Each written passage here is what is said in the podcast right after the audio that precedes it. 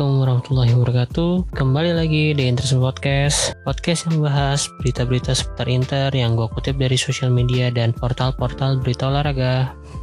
Hari ini gue ngetek tanggal 5 April malam sekitar jam 22 lewat Nah, berarti satu hari setelah pertandingan Inter melawan Bolonya yang akhirnya berhasil dimenangkan Inter dengan skor 0-1. Tapi sebelum kita membahas pertandingan antara Bolonya versus Inter kemarin, gue mau membahas kejadian 10 tahun yang lalu tepat tanggal 5 April ini, yaitu gol spektakuler Dejan Stankovic gol tendangan volley dari jarak yang cukup jauh ya, hampir setengah lapangan, hampir dari titik kick off tapi ini sedikit di lingkaran kick off itu. Gol ini tercipta saat Inter melawan Schalke pada tahun 2011 berawal dari trupas Cambiaso yang gagal diterima oleh Diego Milito karena pada saat itu New Year yang masih bermain untuk Schalke keluar dari sarangnya dan menyundul bolanya keluar. Kemudian bola tepat jatuh ke kaki Dejan Stankovic yang langsung melepaskan tendangan volley ke arah gawang dan menjadikannya salah satu gol terbaik di UCL dalam sejarah. Tapi sayangnya pada pertandingan itu Inter gagal meraih kemenangan dan harus kalah dengan skor 2-5. Padahal notabene saat itu Inter adalah juara bertahan di UCL ya. Oke, selanjutnya kita langsung membahas pertandingan Bolonya versus Inter kemarin. Kalau dari permainan, secara mengejutkan Bolonya nggak bermain bertahan ya, malah mereka lebih berani bermain terbuka dan menyerang. Hal ini yang menjadikan pertandingan tersebut jadi lebih seru untuk ditonton karena kedua tim saling jual beli serangan. Untuk possession justru Bolonya di sini unggul dengan 56% berbanding 44%, tapi dari jumlah shoot Inter lebih banyak dengan jumlah 14 sedangkan bolonya hanya 12 jumlah passing dan pas akurasi bolonya juga sebenarnya lebih bagus. Jumlah corner pun sama yellow card juga sama. Cuman akhirnya Lukaku berhasil menjadi pembeda di pertandingan ini setelah mendapatkan umpan cantik dari Alessandro Bastoni yang overlap jauh ke depan ke sisi kanan pertahanan bolonya. Ia melepaskan umpan setelah mendapatkan bola terupas dari Asli Yang dan bola umpan yang bagus dari Bastoni tidak disia-siakan oleh Lukaku.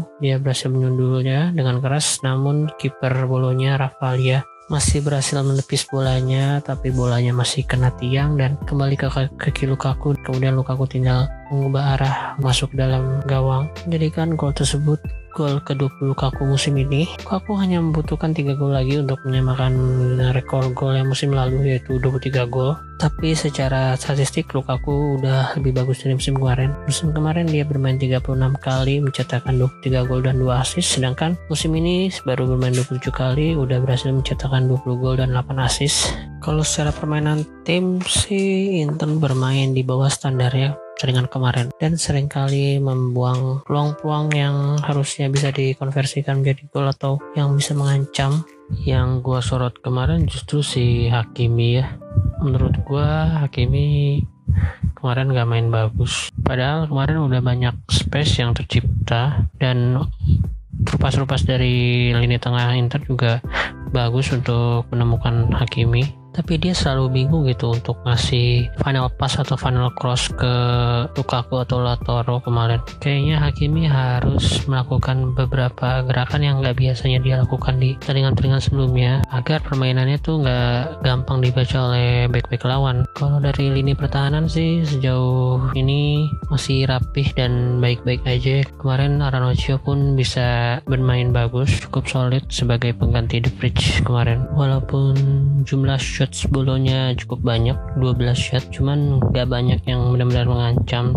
Dan yang target cuman dua shot doang kan. Tapi seperti biasa di akhir-akhir laga bolonya lebih berani untuk semakin menyerang. Apalagi si Mihailovic itu sengaja banget masukin Musa juara. Pemain yang musim lalu bisa membuat comeback bolonya atas Inter. Dan musim ini Mihailovic ingin mencoba peruntungannya kembali dengan masukkan Musa Juara. Ngeselinnya Musa Juara ini selama musim 2020-2021 di Serie A belum pernah main ya. Dan baru melawan Inter kemarin dia dimainin lagi. Tapi untungnya si Darmian dan Bastoni bisa meredam agresivitas si Musa Juara ini. Sehingga nggak banyak peluang-peluang yang bisa dia ciptakan kemarin. Segitu aja mungkin untuk pembahasannya uh, buat gue sih most valuable player ya kemarin yang pasti Lukaku dan yang flop menurut gue si Hakimi dibandingkan yang lain. Semoga aja si Hakimi bisa bounce back di pertandingan-pertandingan berikutnya apalagi melawan Sassuolo. Inter kayaknya butuh kecepatan Hakimi saat menghadapi Sassuolo. Dan semoga dia nggak bingung lagi ngasih final pass final pass ke striker-striker Inter. Atau bisa ngambil tembakan sendiri langsung ke arah gawang. Karena kaki kiri pun nggak jelek-jelek amat ya kayaknya udah dua kali ya ngegolin pakai kaki kiri musim ini salah satunya yang ketika melawan Roma kemarin gol cukup bagus mengarah ke kanan pojok kanan atas gawang Roma waktu itu. Uh, di transfer kemarin justru gue salah fokusnya dengan tato barunya Brozovic ya. Tato yang kayak berbentuk bom tapi malah justru gue lebih ngeliatnya kayak tompel di leher Brozovic. Kayaknya nggak pantas banget ya si Brozovic punya tato kayak gitu di lehernya oke sekarang kita langsung ke berita selanjutnya Kali ini gue akan membahas berita yang datang dari FC Internews IT yang mengabarkan kalau akhirnya Lautaro akan mengikuti langkah Skriniar yaitu untuk berpisah dengan agennya untuk menandatangani sendiri proses perpanjangan kontrak dengan Inter. Setelah kemarin Skriniar akhirnya mempercayakan urusan kontraknya dengan ayahnya untuk mengurus kontraknya yang sebenarnya masih habis di tahun 2023 atau dua tahun ke depan, ini juga berpisah dengan agennya yaitu Beto Yakwe dan Rolando Zarate yang kabarnya dua agen ini yang menawarkan Martinez ke Barcelona padahal si Lautaro Martinez nggak minta dan memang nggak mau untuk pindah dari Inter dalam waktu dekat ini. Nah akhirnya si Lautaro kabarnya udah berpisah dengan mereka berdua dan akan melakukan proses perpanjangan kontrak uh, di beberapa hari ke depan kayaknya karena Inter juga katanya nggak mau gegabah untuk menghindari masalah-masalah hukum atau mungkin takut kalau ada tuntutan hukum dari kedua agen tersebut di kemudian hari. Cuman gue anggap langkah ini langkah yang cukup berani dan Tampaknya Lautaro ingin menunjukkan kalau dia masih ingin berseragam Inter untuk beberapa tahun ke depan dan ingin memperoleh beberapa gelar di Inter saat ini. Ya kita doakan aja kalau kontraknya Lautaro pun akan segera beres ya. Nah, ngomong-ngomong kontrak nih, mungkin gue akan sedikit membahas tentang pemain Inter yang kontraknya habis musim ini. Kalau dari daftar skuad utama yang bermain untuk Inter tahun ini, ada lima pemain yang kontraknya habis musim ini. Yang pertama, kita ada Asli yang pemain yang berusia 35 tahun saat ini yang musim ini sudah bermain dengan total appearance sebanyak 28 kali dan sudah mengemas dua assist serta 1611 menit. Tampaknya Conte dan staff tidak akan memperpanjang kontrak pemain berumur 35 tahun ini karena di sisi kiri Inter kayaknya emang butuh ada perubahan atau pemain-pemain yang lebih muda dibandingkan yang dimiliki sekarang. Terlebih nah, dengan forma bagus di Marco musim ini kemungkinan ya si Conte dan manajemen akan kembali mempertimbangkan untuk merekrut kembali di Marco kalau menurut gue sih emang kayaknya udah nggak perlu diperpanjang ya. Karena selain udah tua kontribusinya juga nggak terlalu terlihat di musim ini. Dan di posisi kedua uh, ada Daniele Padelli sama-sama berumur 35 tahun juga. Tapi sampai saat ini si Padelli belum bermain satu kali pun di Inter musim ini dan kayaknya memang udah nggak perlu Padelli lagi untuk kiper ketiga untuk kiper ketiga untuk kiper ketiga Inter musim depan sih gue lebih setuju kalau pemain muda ya seperti Philip Stankovic atau kiper dari Primavera lainnya daripada kiper berumur. Untuk posisi selanjutnya ada Andrea Ranucci ya. Pemain berumur 33 tahun ini sejauh ini kayaknya sih udah sebenarnya dia udah berhasil menjadi backup yang bagus untuk Stefan De Vrij di lini tengah pertahanan Inter. Sejauh ini si Rancio udah bermain sebanyak enam kali dan mengemas satu assist di seluruh pertandingan dan menitnya udah 554 menit. Yang menarik selama Rancio bermain di musim ini Inter belum sekali pun menderita kekalahan. Rekornya lima kali menang dan satu kali imbang. Kayaknya sih manajemen juga masih akan mempertimbangkan beberapa hal untuk memperpanjang kontraknya Ranocchia atau tidak. Karena untuk backup sih sebenarnya Ranocchia uh, pemain yang bagus. Cuma nampaknya Inter juga mempertimbangkan untuk peremajaan squad. Lagi kabarnya uh, Zino Van akan kembali ke Inter musim depan. Dan kayaknya Van juga bisa jadi backup yang cukup bagus untuk leverage kalau diberi kesempatan. Oke okay, langsung aja kita ke nomor 4 sekarang ada Alexander Kolarov pemain yang baru aja bergabung dengan Inter musim ini. Saat ini udah berusia 35 tahun dan kontraknya akan habis musim ini. Sebenarnya si Kolarov ini di awal-awal musim sering dijadikan pilihan utama dari Conte. Apalagi ketika beberapa pemain Inter di awal musim sempat cedera juga sehingga dia mengisi posisi Bastoni di back kiri.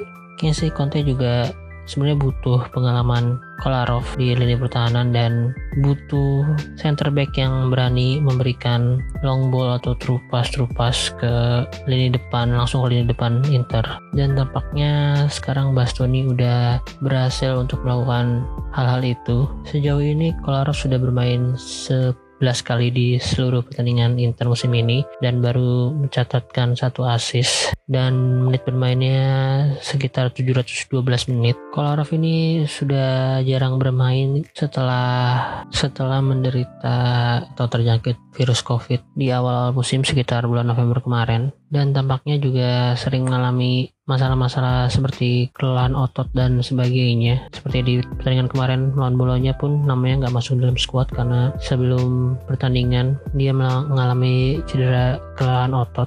Nah menurut gue pun kayaknya musim depan Kolarov nggak perlu diperpanjang lagi kontraknya. Karena sejauh ini dari segi defense pun nggak membantu banyak. Dan dari set piece yang sebenarnya diharapkan bisa mengancam lawan pun jarang terlihat musim ini. Dan kayaknya memang masanya Klarov ini udah hampir mau habis. Sayang banget kita dapatnya hanya sisa-sisa kemampuan Kolarov. Oke, di nomor terakhir nomor 5 kita ada Danilo D'Ambrosio yang saat ini sudah pulih baru aja pulih dari virus COVID-19. Pemain ini sudah berusia 32 tahun dan sudah berseragam Inter dari tahun 2014 di Inter Transfer tahun 2014 Januari tanggal 30 tepatnya dan dari kelima pemain yang gue sebutin tadi Danilo D'Ambrosio ini adalah satu-satunya yang tampaknya akan diperpanjang kontraknya oleh manajemen Inter. Walaupun secara menit bermain hanya 711 menit sejauh ini, nggak beda jauh dari Kolarov dan baru bermain 19 kali di seluruh pertandingan Inter musim ini. D'Ambrosio sudah berhasil mencetakkan 3 gol, semuanya di Serie A. Tapi dua gol di antaranya ya sangat penting ya dua gol itu ya pertama ketika pertandingan pertama lawan Fiorentina yang berhasil dimenangkan Inter dengan skor 4-3 dan ketika melawan Cagliari, D'Ambrosio juga berhasil mencetakkan gol di menit-menit krusial hampir mendekati menit ke 90 ya Ambrosio ini juga sebenarnya juga sering jadi juru penyelamat Inter selain Vecino ya karena Vecino juga belum banyak bermain musim ini. Dan keputusan manajemen untuk memperpanjang kontraknya jauh ini sih gue juga setuju setuju aja ya karena secara kepribadian pemain ini pun bagus di klub Inter. Nggak banyak neko-neko dan gajinya pun nggak terlalu tinggi. Dan yang paling penting dia mau jadikan backup untuk Skriniar maupun Hakimi. Ya karena dia juga cukup versatile.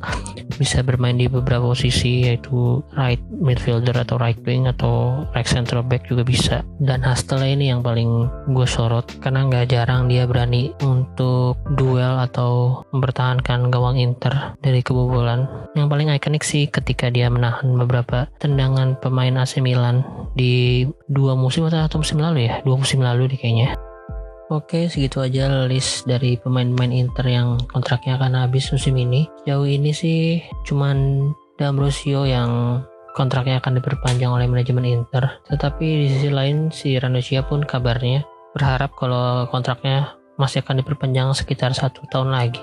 Dan ada kabar juga kalau si Ranocchia nggak diperpanjang kontraknya, Sassuolo dan Lazio siap nampung pemain ini. Kalau dari gue sih harapannya si Ambrosio dan Rocio ini diperpanjang kontraknya sedangkan tiga pemain lainnya nggak apa-apa lah kalau ingin dilepas di akhir musim ini.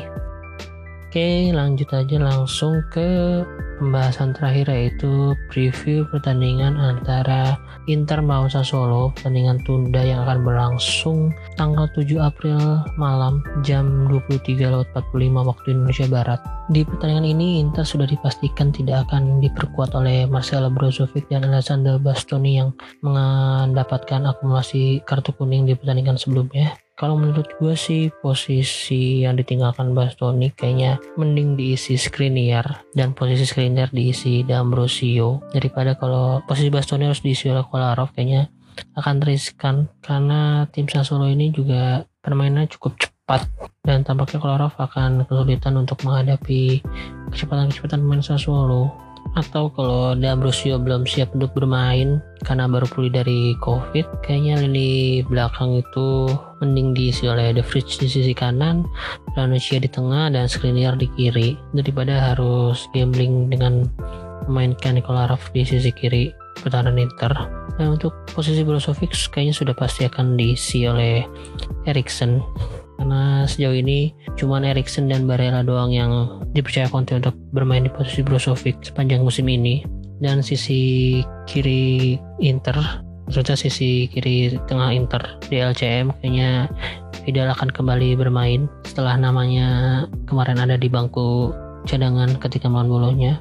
Kayaknya trio Barella, Erikson, Vidal harusnya sih udah cukup bisa untuk meredam ini tengah Sassuolo yang kabarnya si Locatelli pun akan kembali bermain setelah kemarin lawan Roma. Dia sempat tidak diturunkan.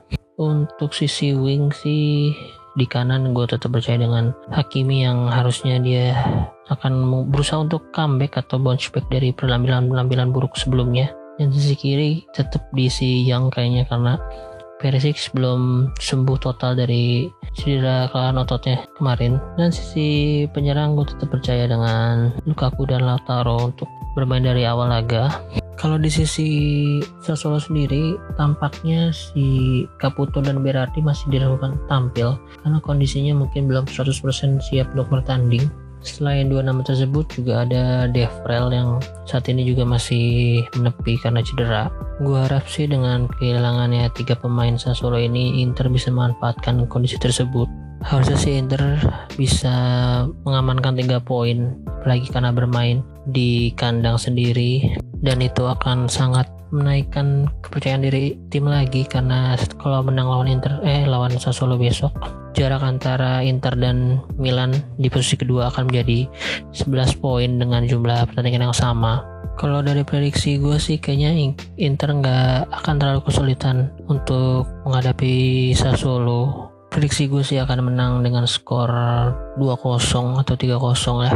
Gol akan dicetakkan oleh dua gol Lukaku, satu gol dari Hakimi kayaknya yang kalau di table Serie A sementara ini sih Sassuolo ada di posisi ke-9 dengan jarak yang cukup jauh dengan posisi Eropa. Saat ini Sassuolo sudah mengemas 40 poin dan posisi Eropa Napoli sejauh ini udah 56 poin. Walaupun jauh dari zona Eropa dan zona degradasi sih kayaknya Sassuolo asuhan De Zerbi tampaknya tetap akan bermain tenang dan ngotot ya karena pertandingan versus Roma kemarin pun mereka berhasil mendapatkan hasil imbang dua sama dan kayaknya lawan Inter pun mereka tetap akan berusaha untuk mencuri poin. Nah hal ini yang harusnya bisa dimanfaatkan oleh squad-squad Conte dengan memanfaatkan serangan balik yang sudah jadi senjata rahasia di beberapa pertandingan ke belakang ini yang kayaknya sudah nggak rahasia lagi sebenarnya berarti ya.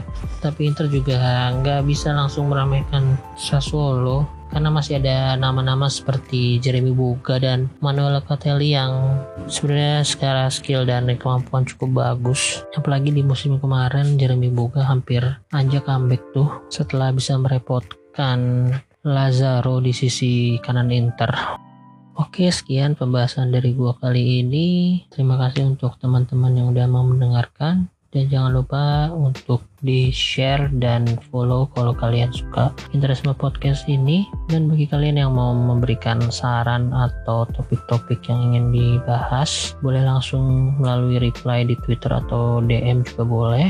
Dan kalau ada informasi yang kurang tepat atau keliru, mohon dimaafkan dan boleh dikoreksi juga. Sekali lagi terima kasih. Arif Forza Inter.